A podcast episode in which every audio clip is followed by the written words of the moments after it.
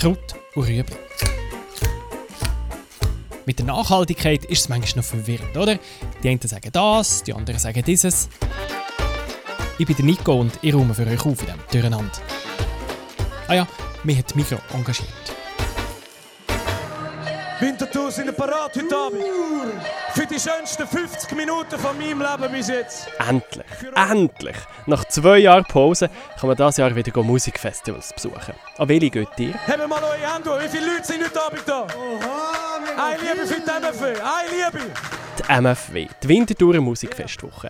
Die Rapper von weit und breit seit 2018 zu Gast und auch ich habe für die MFW eine Liebe.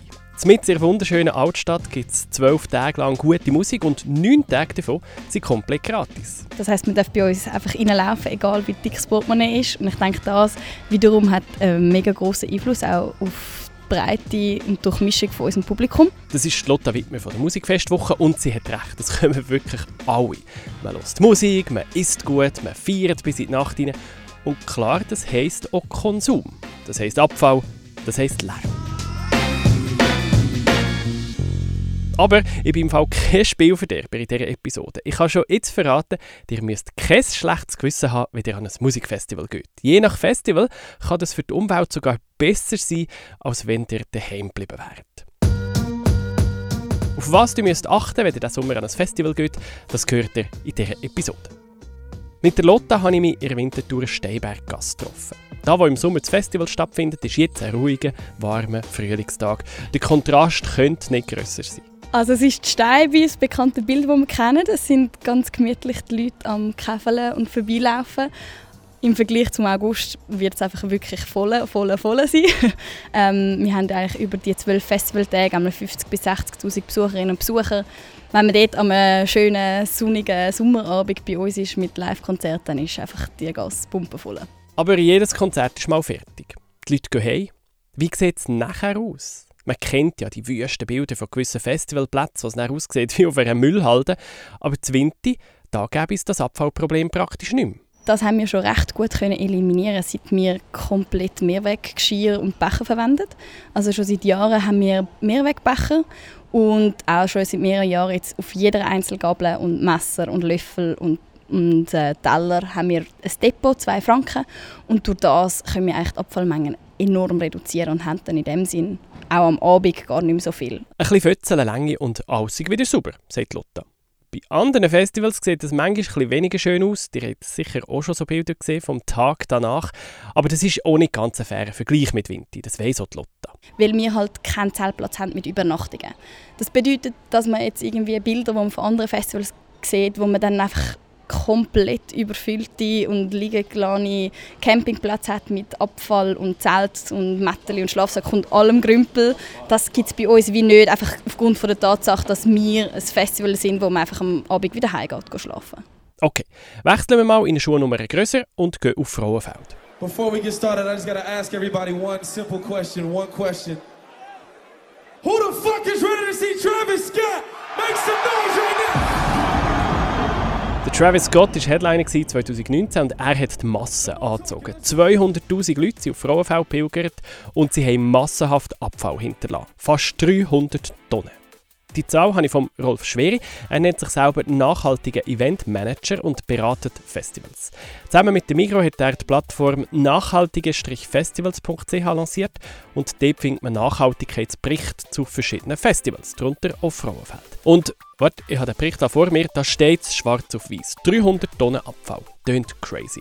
Aber jetzt rechnen wir schnell. Das Rechner. Wir teilen die 300 Tonnen Abfall, 300.000 durch die 200.000 Gäste und kommen auf 1,5 Kilo pro Person. Und jetzt hört mal, wie viel Abfall wir daheim produzieren. Die durchschnittliche Abfallproduktion von einem Schweizer ist 2 Kilo pro Tag.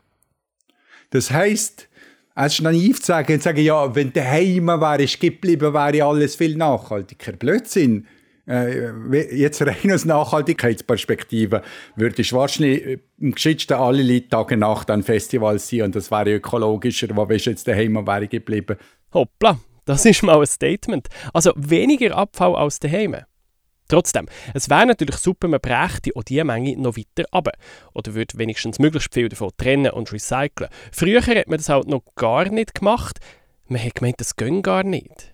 Wenn wir jetzt zehn Jahre zurückschauen, war immer noch das Motto, gewesen, Abfalltrennung im öffentlichen Bereich funktioniert nicht. Die Leute sind blöd oder was auch immer. Und ich habe immer gesagt, nein, wahrscheinlich sind die Organisatoren zu blöd, weil die Leute kennen Abfall trennen, können das daheim trennen, sind gewöhnt. Das heißt, wir brauchen ein sauberes Abfalltrennsystem. So ein Abfalltrennsystem hat es noch nicht gegeben, einmal kein Gescheites. Und darum hat Rolf Schweri halt selber angefangen entwickeln. Wir sind zusammen mit Ingenieuren zusammengehockt und haben x Systeme angeschaut und wieder eins umgebaut und nochmal umgebaut, bis wir jetzt eigentlich ein relativ gutes mobiles System haben, was stabil ist, sicher ist. Das heißt, wenn es windet, passiert dem nicht gerade viel. Es ist euch sicher für Transport, kann schnell aufgestellt werden, kann schnell umgestellt werden. Äh, Neuversuch wird sogar neben PET euch Plastik sammeln. Und hier sieht man, in den letzten Jahren ist dir sehr viel gegangen. Das heißt, wir können viel mehr sogenannte Abfall als Werkstoff zu nutzen. Separat sammeln, trennen und dementsprechend euch nutzen. Und hier ist eine, eine Riesentwicklung seit den letzten zehn Jahren eigentlich abgegangen. Das Abfallproblem das ist also kein Grund mehr, um nicht an ein Festival zu gehen. Das Recycling ist besser geworden und dank dem Zeltdepot die Leute auch nicht mehr einfach für 30 Stutz ein Billigzelt kaufen und das nachher liegen, weil sie zu faul sind, um es wieder heimnehmen. Ich würde jetzt nicht behaupten, das Abfallproblem sei gelöst. Aber es ist auf jeden Fall nicht das grösste Problem an den Festivals. Und das kann Lotta Wittmer mit Zahlen belegen. Sie hat nämlich die Winterthur Musikfestwoche sehr gründlich untersuchen Mit einer externen Firma hat sie eine komplette Ökobilanz machen Also die ganze Auswirkung auf die Umwelt berechnen. Und diese Ökobilanz zeigt, die grössten Umweltsünden passieren nicht beim Abfall. Die grossen Hebel, das hat jetzt auch unsere Ökobilanzierung gezeigt, sind die Mobilität und die Gastronomie. Als ein kleines Beispiel vielleicht, bei unserer Ökobilanzierung ist herausgekommen, dass eigentlich über die Hälfte der Flugreisen der Künstlerinnen und Künstler, die wir eingeflogen haben, verursacht wurde. Also das ist ein enormer Happen. Dort muss man dann eigentlich fast nicht über den Papierverbrauch in unserem Büro reden, sondern das sind einfach die grossen Hebel, die man muss ansetzen muss. Also, warte schnell nochmal. Ist das vom ganzen Umweltimpact von dem Festival ist die Hälfte sind die Flüge der Gäste. Genau, also wir haben äh, nach, also rückblickend eine Ökobilanzierung gemacht vom Festival 2019. Und dort ist herausgekommen, dass der gesamte Fußabdruck zu 56 Prozent der Künstlerinnen, die eingeflogen sind, verursacht wurde. das ist jetzt natürlich ein bisschen blöd, weil da kann man ja wie nicht viel machen. Also Festivals sind jetzt einfach international. Das MFW-Line-Up von diesem Jahr kommt da wieder von Kanada, von Irland, von Japan. Ich glaube, die kommen nicht mit dem Segelboot. ja, da hast du komplett recht. Das ist tatsächlich auch bei uns im Büro ein immer wiederkehrendes Thema und hat auch schon mehrere Diskussionen ausgelöst.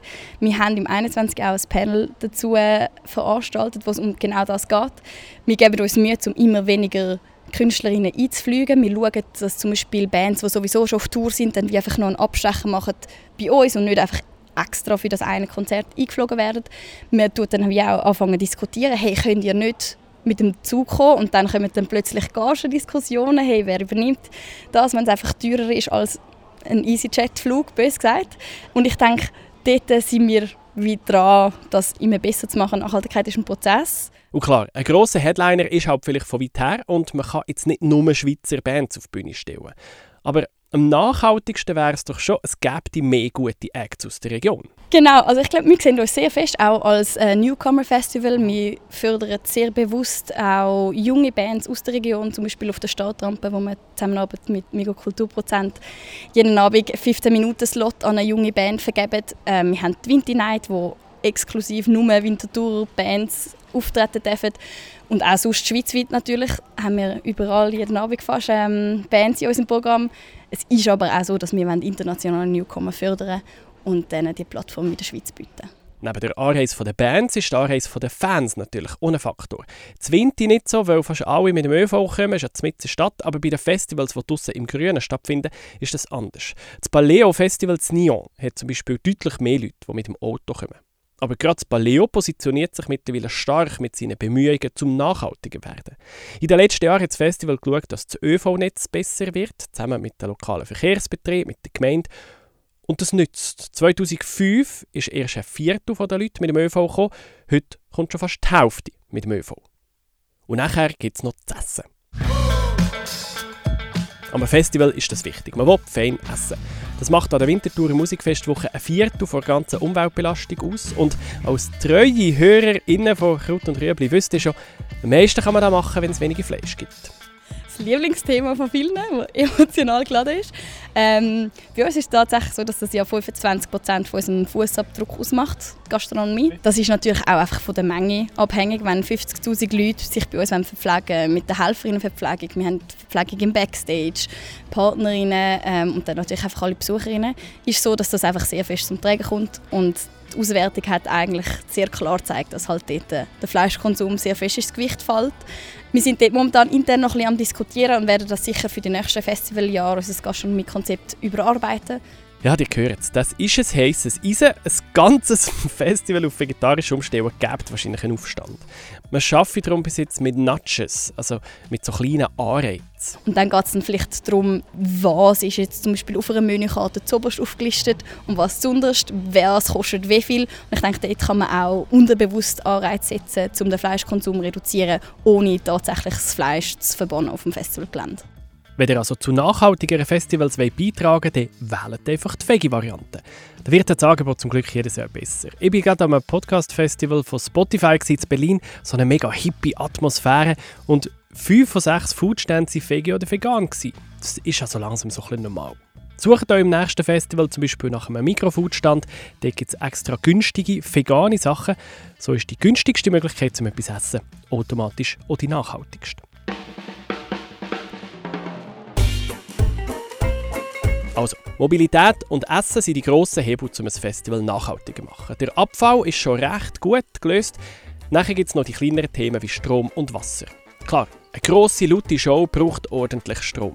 Das Paleo Festival hat sich darum verpflichtet, 100% Ökostrom zu beziehen.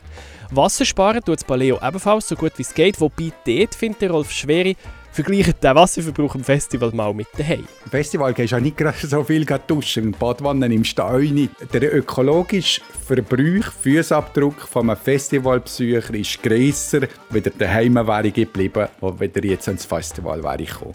Das ist relativ klar. Er fährt ja eh nicht während dem ganzen Festival im Auto herum. Er geht daher, ist im Zelt, ist ökologisch ziemlich nachhaltig im Vergleich zum, zum demjenigen, der daheim auf dem Sofa war und, und vielleicht sonst äh, eben den Tag nachher um wäre gefräst und, und was er konsumiert hätte. Außerdem, das sagen beide, die Lotte und der Rolf, es gibt ja nicht nur die ökologische Nachhaltigkeit, es gibt auch die wirtschaftliche und die soziale Nachhaltigkeit. So gibt es an der Musikfestwoche eine Rollstuhltribüne für Leute mit einer Behinderung. Das Line-Up ist möglichst divers und es taugt den Leuten halt auch einfach gut, wieder mal zusammenkommen und miteinander zu feiern. Nachhaltigkeit ist nicht nur Ökologie, wir haben soziale Dimensionen. Ich finde es eine super Sache, dass Leute zusammenkommen, miteinander austauschen, andere Leute kennenlernen. Ich glaube, die soziale Kohäsion, der Sozialfrieden ist viel, viel wichtiger, weil jetzt äh, eben rein versuchen, jetzt die Emissionen auf ein Minimum zu reduzieren. Das Schlimmste wäre, wenn alle Personen irgendwie isoliert daheim wären und nachher irgendwie mit, mit dem kleinsten Konflikt auf einen anderen losgelassen werden und nachher zuerst mal zusammenkommen. Die Leute sind eigentlich dazu geboren, miteinander zusammenzukommen, uns festzuhalten spielen an sportlichen Events, das ist in der Natur der Menschen und es wäre ein Katastrophenszenario, wenn wir jetzt sagen, ja, das, äh, das Nachhaltigste ist, wenn alle würden daheim bleiben. Ich glaube, das wäre das Gegenteil von dem. Also, man sieht sich den Sommer am nächsten Festival.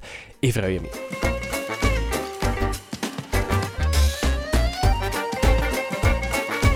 Das ist Kraut und.